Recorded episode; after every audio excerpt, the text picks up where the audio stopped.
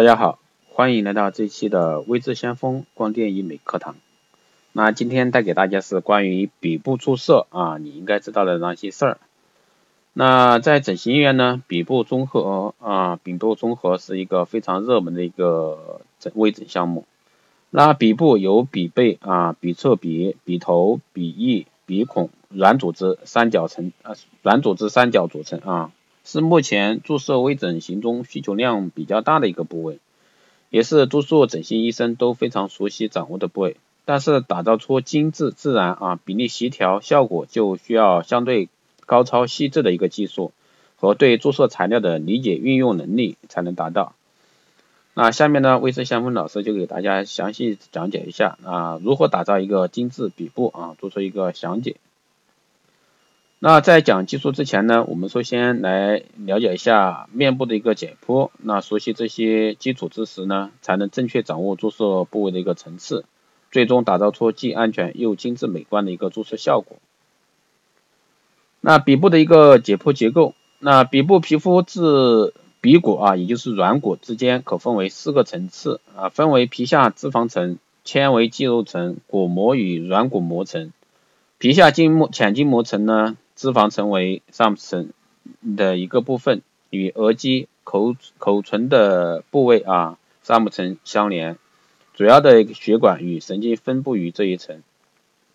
第二个呢是鼻部的血管分布，鼻背部动脉啊为颈内动脉的眼动脉的中支，那最经内眦啊内眦韧带出眼眶，与内眦动脉吻合，分布于鼻背。啊，鼻外侧动脉和鼻背的一个动脉呢，是鼻尖血是鼻尖血供以及部分鼻小柱血供的一个主要来源。鼻背动脉通过鼻尖表现点下方的一个浅筋膜啊，筋膜浅层在软骨的顶部经过。第三个是鼻部的神经分布，那外鼻的神经包括支配肌肉的面神经甲啊。以及支配感觉的分布于皮肤和黏膜的三叉神经分支，包括滑车上神经、滑车下神经、腮前神经和眶下神经。那这些呢都是一个医学名词，那希望大家能去用用心的去听一下啊。第四个呢是鼻部怎样注射更好，有哪些禁忌啊？鼻部注射重点呢是关注鼻根。软骨、鼻背、鼻尖、鼻小柱这四个部分，鼻部的皮肤呢个体差异甚大，同一个人鼻部的不同区域皮肤厚度也会有所差异。鼻缝也就是骨与软骨交界处啊较薄，那在鼻部与鼻尖处皮肤相对较厚，那鼻部最需要塑形。注射完后呢，塑形对形态很重要。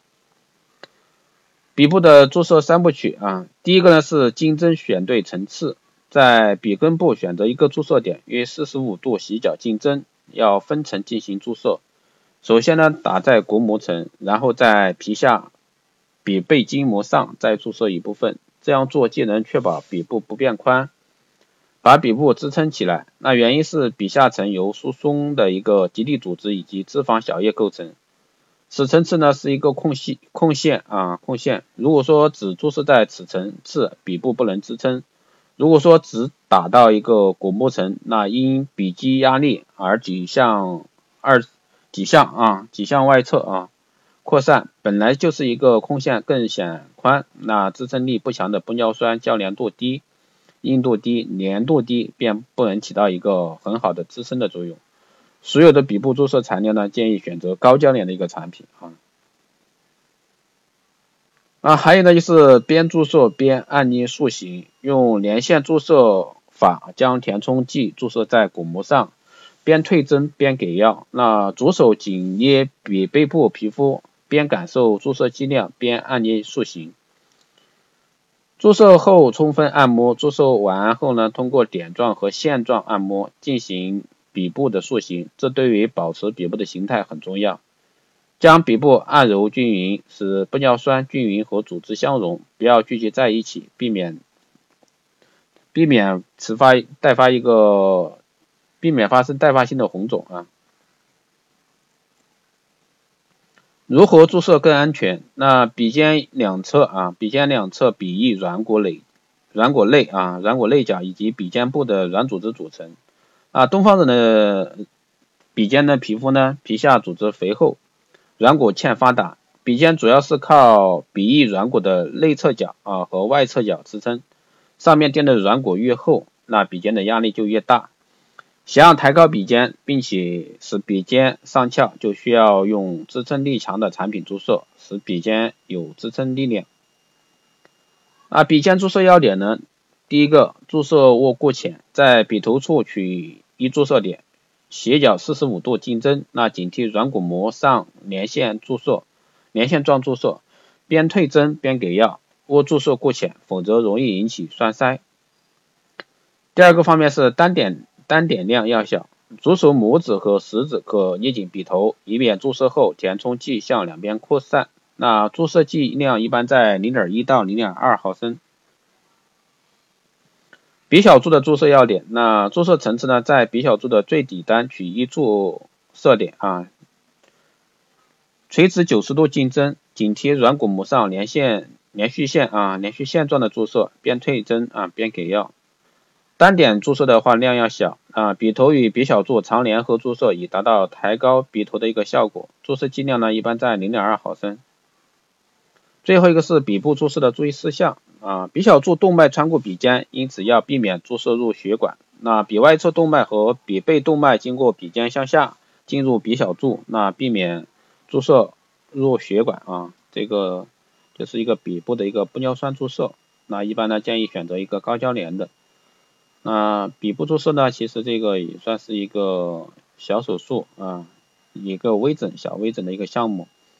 如果说只是一个注射的话，就算是一个小微整啊。然后的话就是选择你的材料啊，材料材料很关键，那看你选择什么玻尿酸了。那好的，这一期的节目就是这样啊，希望对大家有所参考意见。当然，大家也给到微志先锋老师更好的建议和留言啊。那大家也可以加微信四幺八七七九三七零四幺八七七九三七零，备注电台听众，这样的话可以快速通过。当然，大家也可以关注微知先锋老师的新浪微博艾特微知先锋，关注啊就可以获得更多的内容。好的，这一期节目就是这样，我们下期再见。